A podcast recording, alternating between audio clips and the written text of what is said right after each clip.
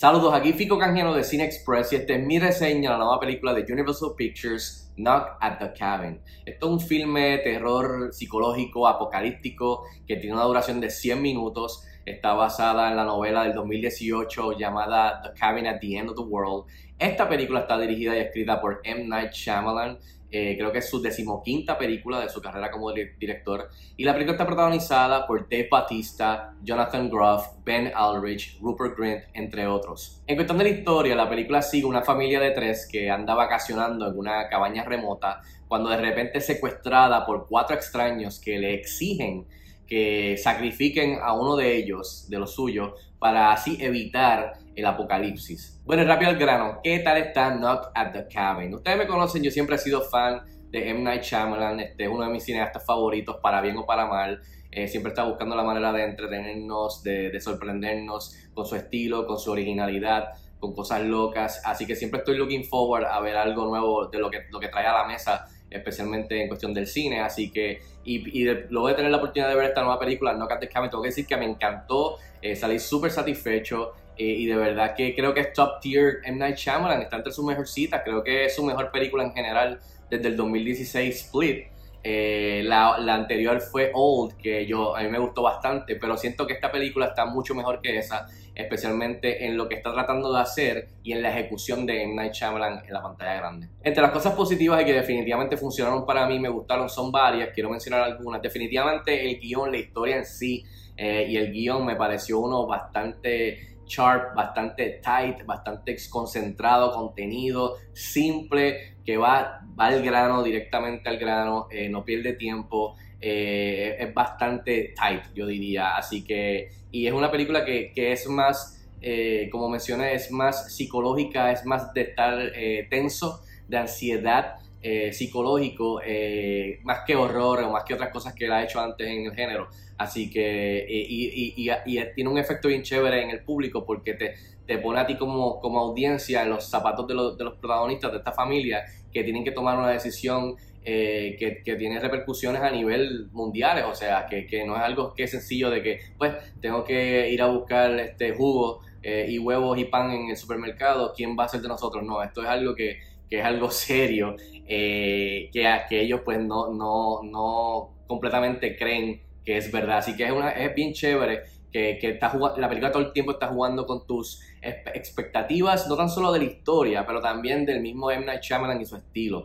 Eh, ya que estamos acostumbrados al tipo de películas y de la manera que cuenta estas películas. Así que me pareció un guion bien tight, bien concentrado, bien chévere, bien M. Night, bien enfocado, sin irnos por otras tangentes o otras cositas que no terminan con nada, o sea, teniendo nada de importancia como en otras películas. Así que eso me gustó un montón. La historia en sí eh, y el guion con el, que estamos, con el que estamos jugando en Knock at the Cabin. Otro aspecto que me gustó mucho de la película es la dirección de M. Night Shyamalan, que nuevamente aquí se siente que está, se está divirtiendo, se siente confiado, se siente relajado, loose.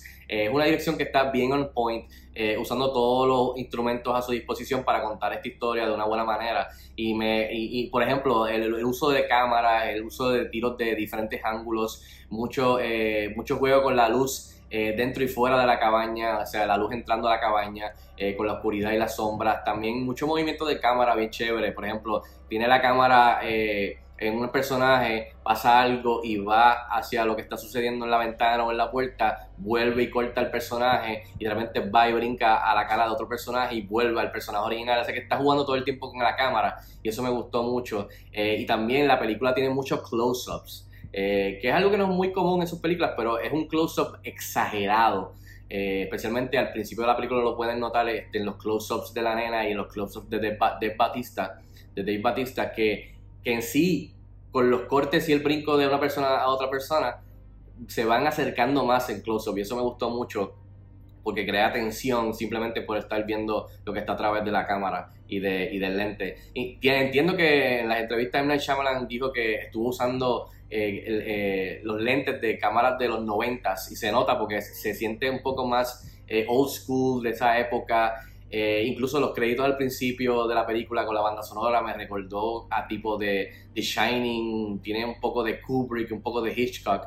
Así que creo que la dirección está on point, es sólida y se nota como que está divirtiéndose con esta película que quizás no tenía tanta presión porque, porque ya estaba basada en otra cosa y quizás no es no tiene tanta presión o responsabilidad de tener que hacer la historia una original de él como ha hecho anteriormente. Quizás eso ayudó, pero se nota en pantalla de que se siente seguro, relajado, having fun, usando estos lentes de, los 90, jugando con la cámara, jugando con la luz eh, y especialmente con el local en donde le saca el jugo a la cabaña y el setting, eh, especialmente con, este, haciéndose, haciéndola sentir que, que, se, que, que, o sea, que, el, el, local está respirando y se expande en todo lo que está sucediendo alrededor de la cabaña y adentro de la cabaña, pero al mismo tiempo es claustrofóbico eh, y, hace que pues te provoca ansiedad porque estás encerrado en la cabaña con todo lo horrible que está sucediendo. Así que creo que él hizo un buen trabajo con la dirección y todo lo que tiene alrededor para contar la película. Y por último, en cuestión de las actuaciones, todo el mundo hizo un tremendo trabajo. Jonathan Groff, Ben Aldrich, la nena que ahora se me escapa el nombre de la actriz. Eh, todo el resto del elenco, Rupert Grint, pero más que nada el que sobresale para mí y es una